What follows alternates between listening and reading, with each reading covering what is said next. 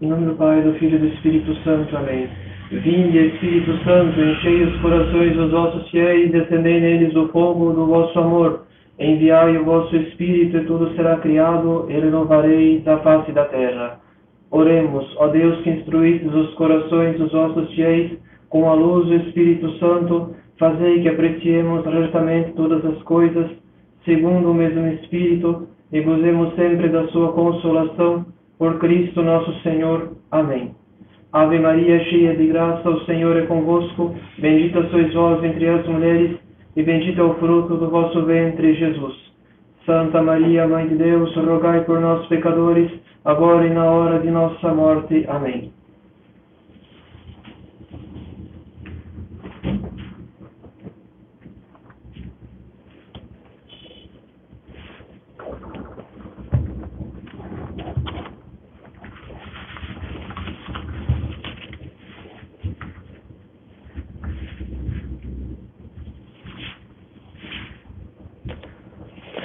Caros fiéis, enquanto passamos por um período sem comunhão sacramental, nossa primeira preocupação não deve ser quando voltaremos a comungar, e sim se sabemos comungar, se comungamos bem, se nossas comunhões eram bem feitas. Os bons católicos conhecem a doutrina da Igreja acerca do sacramento da Eucaristia, sabe que esse sacramento contém a presença real e substancial de Nosso Senhor, que não se trata apenas de uma graça, mas do autor da própria graça que está ali presente. Não obstante, que consequência podemos esperar ao receber não apenas uma graça, como por exemplo uma boa inspiração, mas o autor da graça, Deus mesmo. A consequência é que a comunhão recebida por um comungante que não levanta nenhum obstáculo à ação, da, à ação de Deus, é que esta comunhão irá perfazer nele a santidade.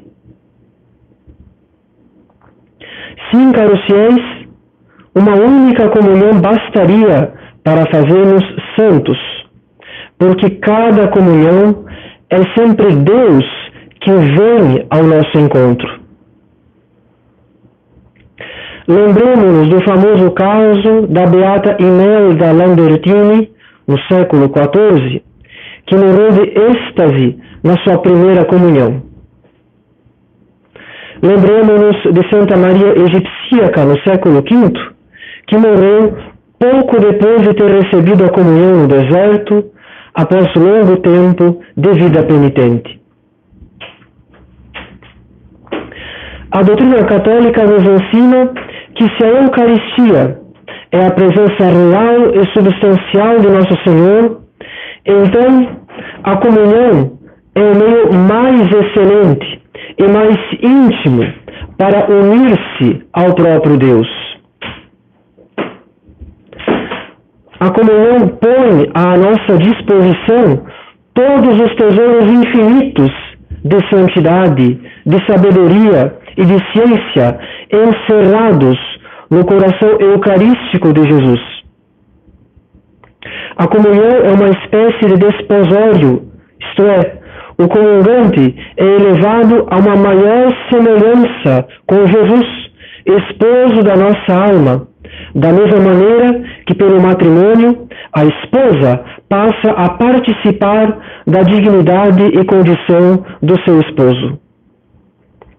A comunhão é também uma espécie de encarnação continuada, porque o Verbo de Deus se une a cada comungante à semelhança da encarnação, quando ele se uniu à natureza humana. A comunhão faz o comungante entrar em contato também com as pessoas do Pai e do Espírito Santo, uma vez que as pessoas divinas são misteriosamente inseparáveis. Durante a comunhão, a alma do comungante se torna mais sagrada que os vasos sagrados, o cálice, a âmbula, e mesmo que as espécies, isto é, as aparências de pão e de vinho, que não mudam em nada após a consagração. Sim, caros fiéis, a comunhão nos une estreitamente ao próprio Deus pela recepção do corpo e do sangue de nosso Senhor. Ela realiza a cristificação da alma e, apesar da grandeza de tudo que foi dito, isso precisa ser considerado ainda mais profundamente. Caros fiéis, sabemos que nosso Senhor se dá a nós na Eucaristia sobre as espécies de alimentos, o pão e o vinho, porque as espécies de pão e de vinho são figuras do efeito interior da Eucaristia, isto é, alimentar a nossa alma.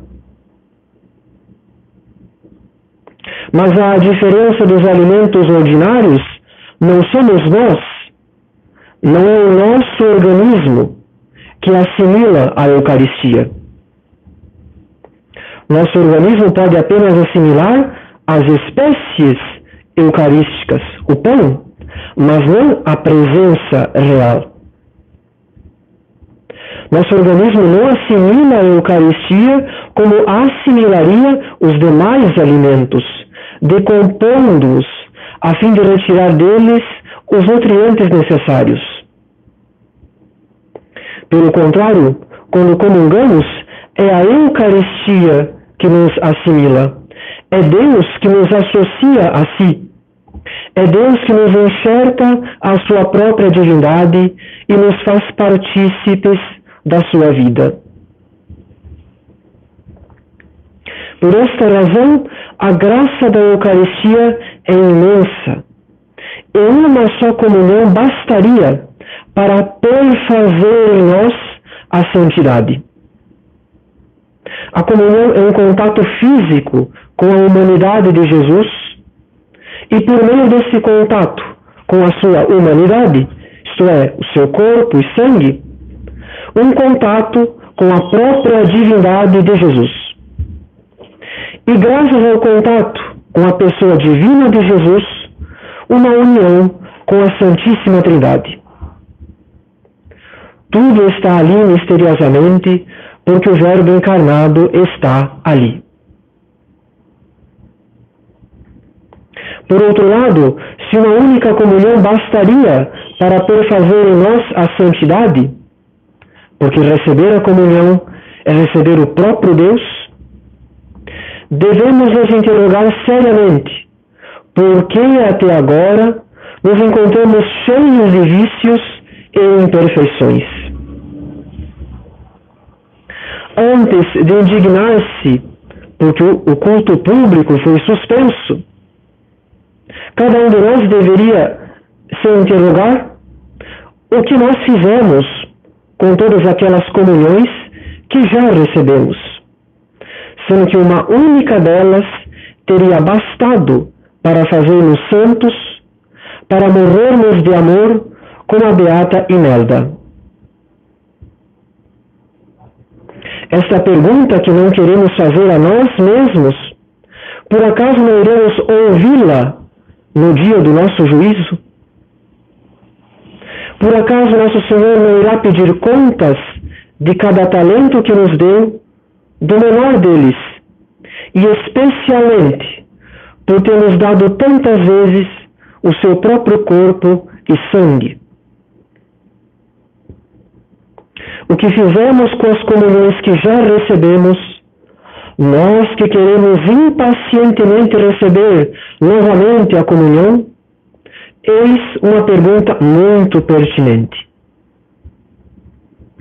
E no dia do juízo, não teremos como justificar as nossas inúmeras imperfeições, porque uma pandemia, fictícia ou verdadeira, pouco importa, nos impediu de sermos santos.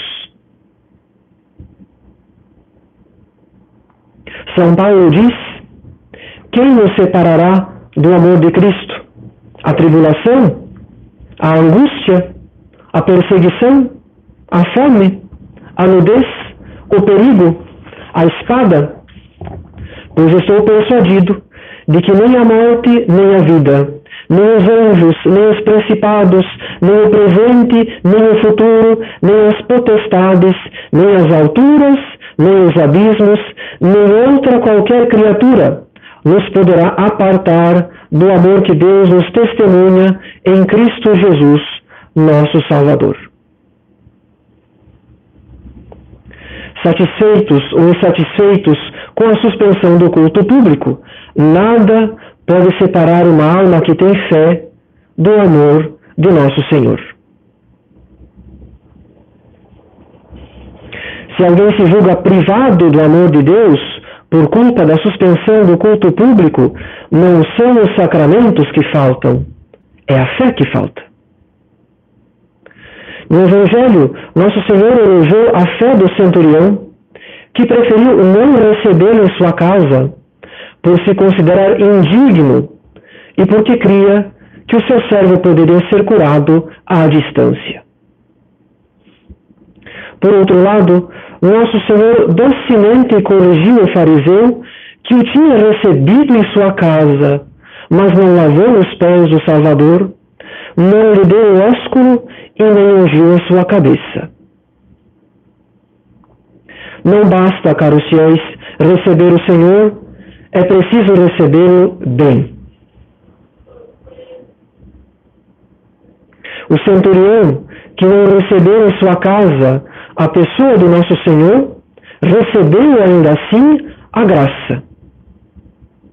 O fariseu, por sua vez, que recebeu em sua casa a pessoa do nosso Senhor, negligenciou a graça. É preciso que esses princípios da, da doutrina católica sejam claramente compreendidos na medida da nossa fraqueza, porque, como ensina Santo Tomás, um pequeno erro nos princípios gera grandes erros nas conclusões. E na circunstância atual, não são poucos os católicos que pretendem conhecer melhor a teologia que os sacerdotes, perdendo tempo em pleno tríduo pascal a dissertar como se fossem teólogos. Primeiramente, caros fiéis, a Eucaristia é sim o meio mais excelente de união com nosso Senhor, porque na comunhão não recebemos simplesmente uma graça, mas o autor da graça. Em segundo lugar, por mais excelente e excelso que seja o Santíssimo Sacramento, ele não deixa de ser um meio para subter uma união mais intensa com nosso Senhor, de modo que a ausência da Eucaristia não é a ausência de Deus. A Eucaristia é um meio, um meio ordinário, mas não o fim. Deus não está preso aos seus sacramentos, como ensina a teologia escolástica. Em terceiro lugar, receber a Eucaristia não significa receber todo o fruto do sacramento, porque a intensidade dos frutos depende das disposições do comungante. Há quem não comungue frequentemente e seja mais santo do que os que comungam frequentemente. Em quarto lugar, Deus que é bom pode e quer compensar a ausência dos sacramentos com graças particulares àqueles que fizeram tudo o que estiver ao seu alcance para guardarem a fé e crescerem em graça. Como diz São Paulo, nada poderá nos apartar do amor de Deus, a não ser a nossa própria falta de fé. Em quinto lugar, mais importante que comungar novamente é examinar a própria alma com auxílio, com auxílio da graça e interrogar-se, porque todas as comunhões que recebemos até agora não completaram em nós a nossa plena união com nosso Senhor. Porque todas as comunhões que recebemos até agora não os impediram de viver uma vida mais ou menos devota, entre o fervor e a tibieza, entre a fidelidade à graça e o pecado grave, entre o crescimento da graça e a multiplicação dos nossos pecados.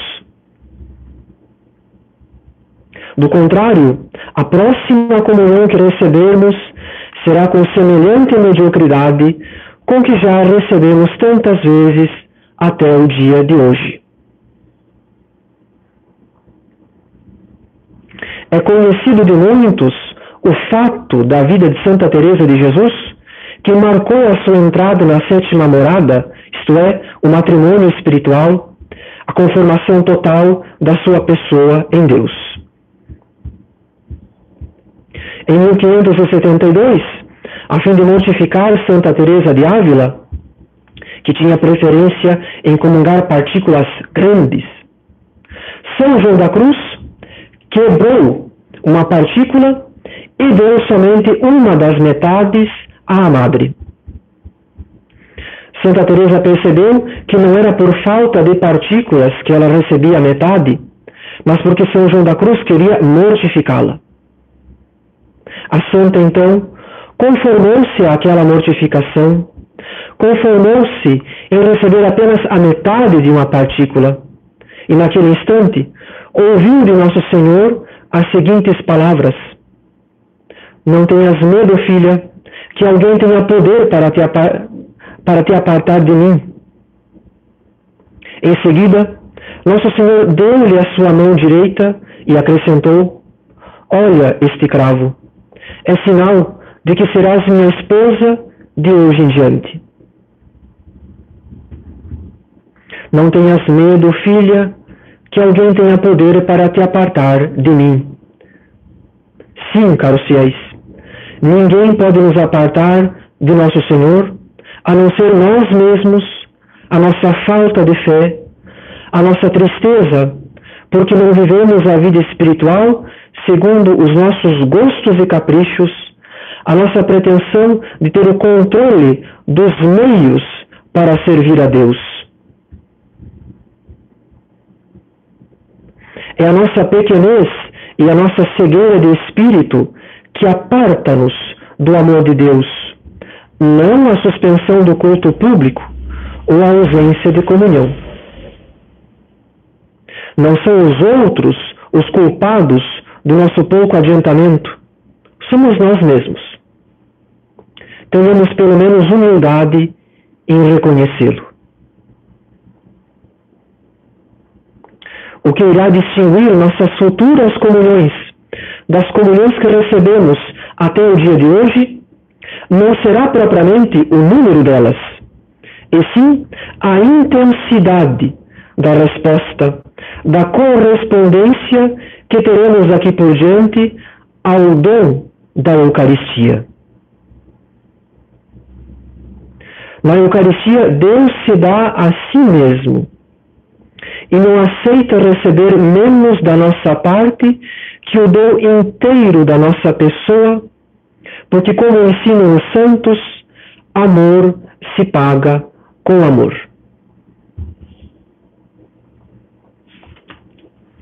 esta passagem entre o dom de algo de si para o dom de si é muito clara na vida de São Pedro Julião Aymar, apóstolo da Eucaristia, sacerdote francês do século XIX.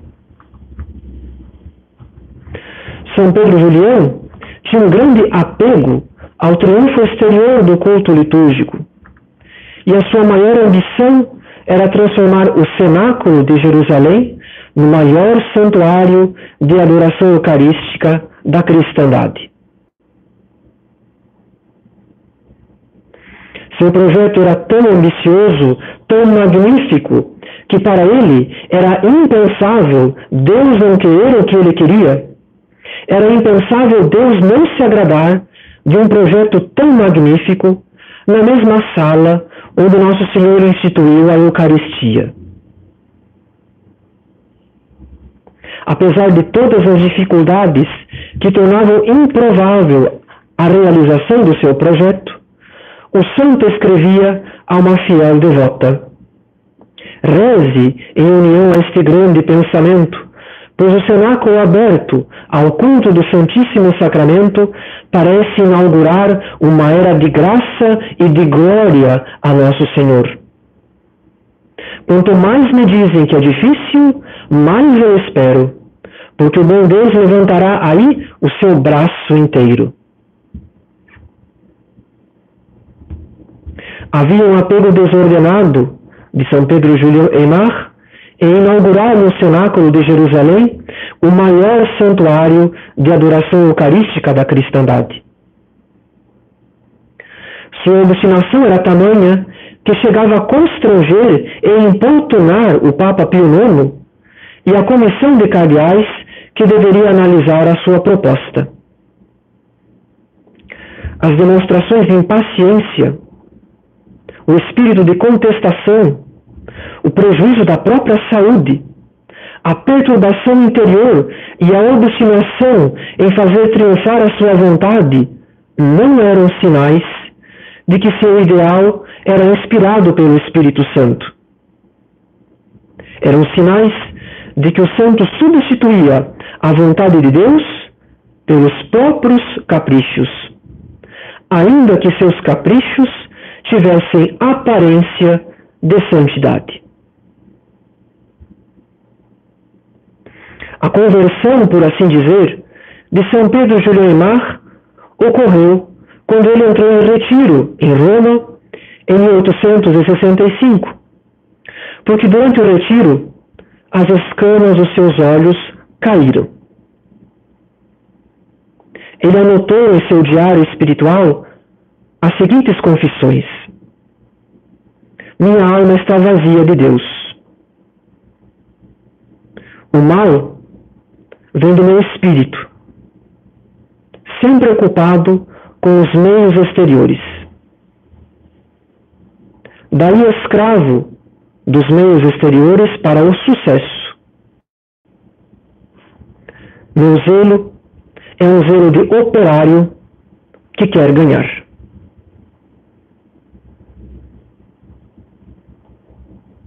Sim, caros fiéis, São Pedro Juliemar tinha apego ao sucesso do seu apostolado, às obras exteriores, ao triunfo do culto litúrgico.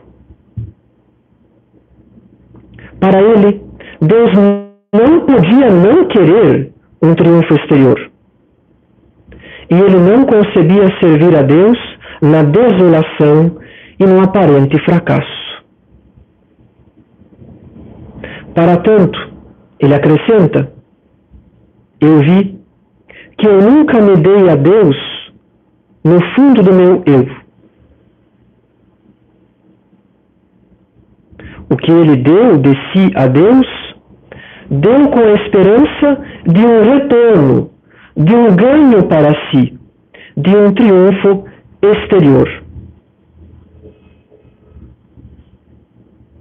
Esse, caros fiéis, é o grande erro querer como recompensa outra coisa que não seja Deus mesmo, como as suas consolações ou o triunfo exterior do apostolado.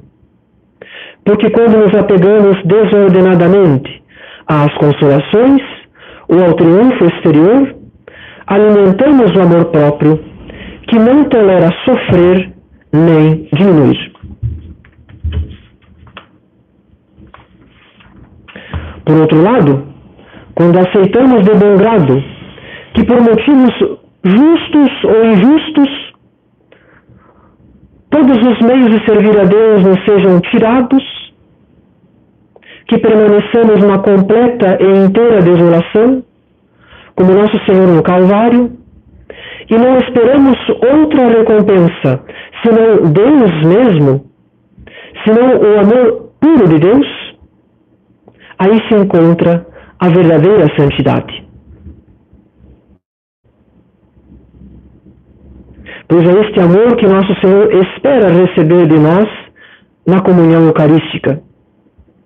O amor de quem não espera nada de Deus, senão Ele mesmo.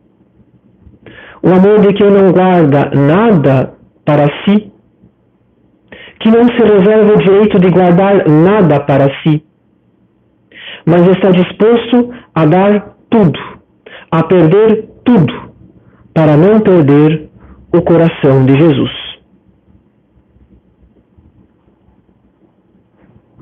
Como ensinam os santos, é preciso perder tudo para ganhar o nosso tudo, Deus mesmo. E não é pouco mérito de quem se conforma a perder mesmo os meios mais excelentes, a ser caluniado pelos próximos, a cair em grande desolação, a ser abandonado e incompreendido por todos, porque nada disso importa quando uma alma possui o amor do coração de Jesus.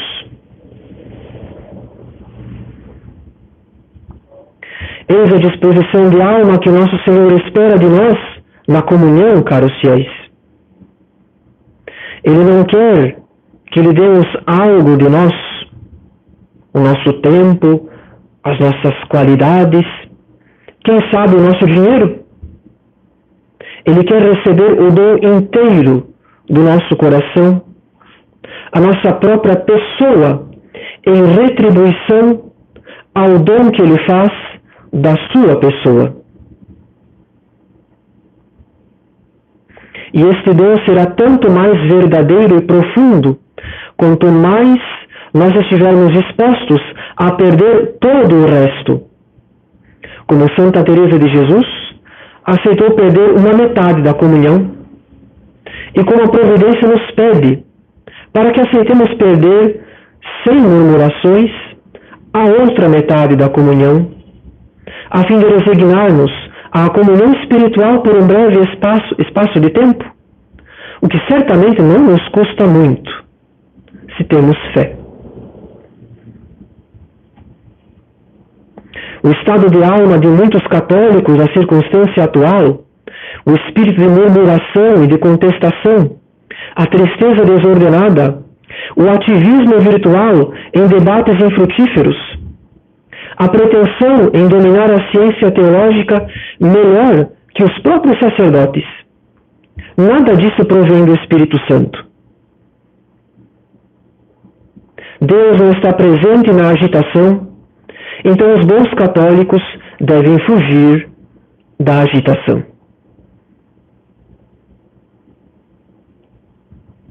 Depois de ter percebido que o dom da personalidade o dom inteiro da própria pessoa, é a única resposta adequada à da Eucaristia? São Pedro Julião escreveu em seu diário: Nosso Senhor me fez compreender que Ele prefere o dom do meu coração a todos os dons exteriores que eu poderia lhe fazer. Mesmo que eu lhe desse o coração de todos os homens sem lhe dar o meu.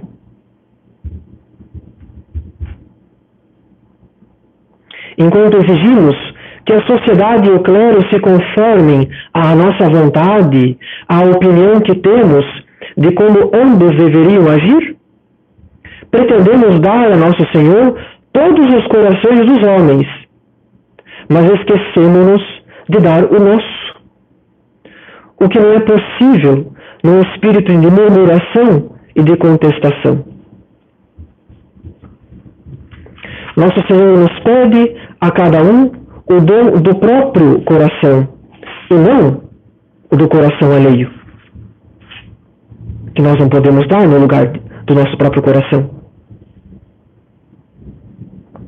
Perdemos tempo procurando controlar as circunstâncias exteriores e assim não damos a nosso Senhor nem o coração alheio, nem o próprio coração.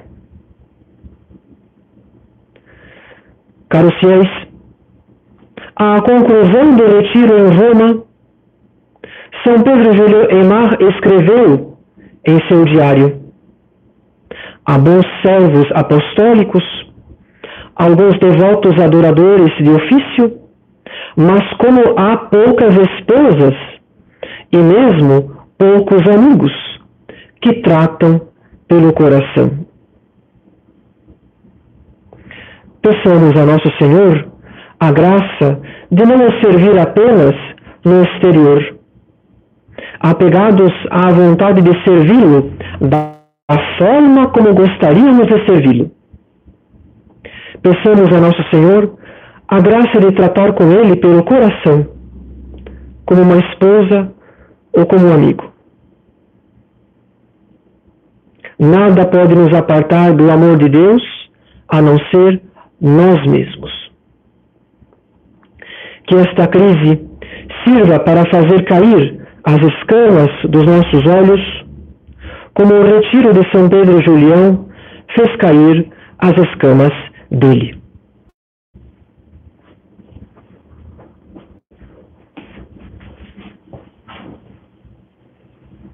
Ave Maria, cheia de graça, o Senhor é convosco. Bendita sois vós entre as mulheres, e bendito é o fruto do vosso ventre, Jesus.